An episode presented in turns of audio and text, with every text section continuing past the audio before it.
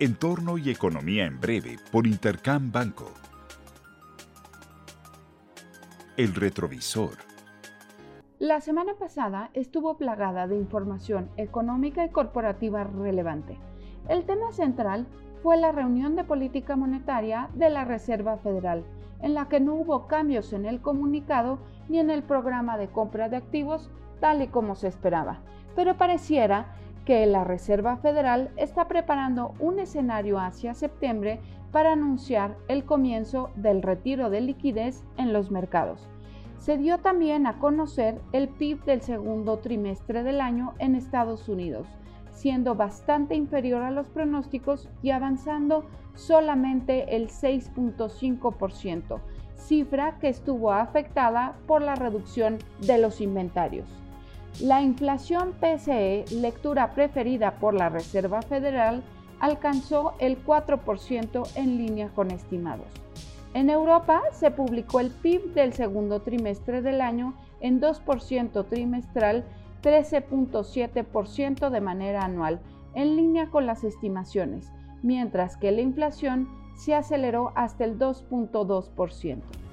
En México, el PIB del segundo trimestre del año aumentó 19.7% año a año, luego de haber observado la contracción más profunda de las últimas décadas en el mismo periodo del año anterior.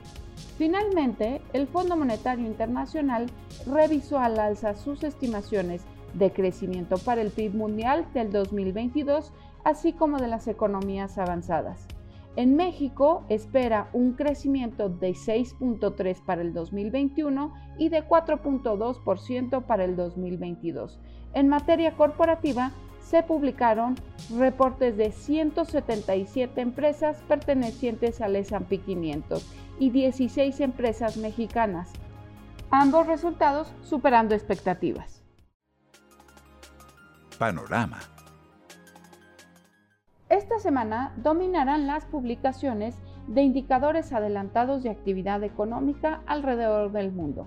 Se publicarán las cifras finales de los PMIs en Europa y en Estados Unidos, al tiempo que se dará a conocer el PMI manufacturero de México para el mes de julio.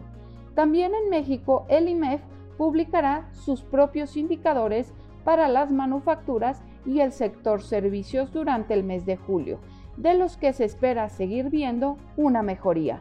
En Estados Unidos, el ISM publicará indicadores adelantados propios en los que se espera ver una estabilización del crecimiento en la economía más grande del mundo, aunque no se descarta una desaceleración en el sector de servicios.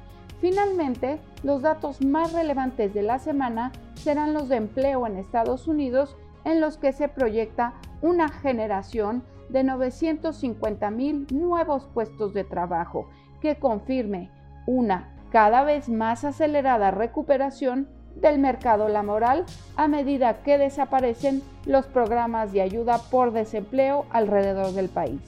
Les deseo una muy buena semana. Yo soy Alejandra Marcos.